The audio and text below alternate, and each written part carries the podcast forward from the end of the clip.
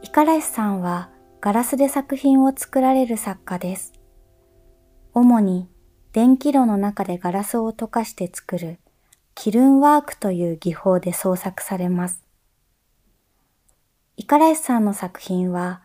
彼女が今までに見た美しい景色がテーマとなっています。真っ白な雪景色、海に沈む夕日、河原で拾った石ころなど、五十嵐さんの作品を見ていると、私は日本の四季を表現している和菓子の姿を思い浮かべます。繊細で曖昧な色使いがそうさせるのでしょうか。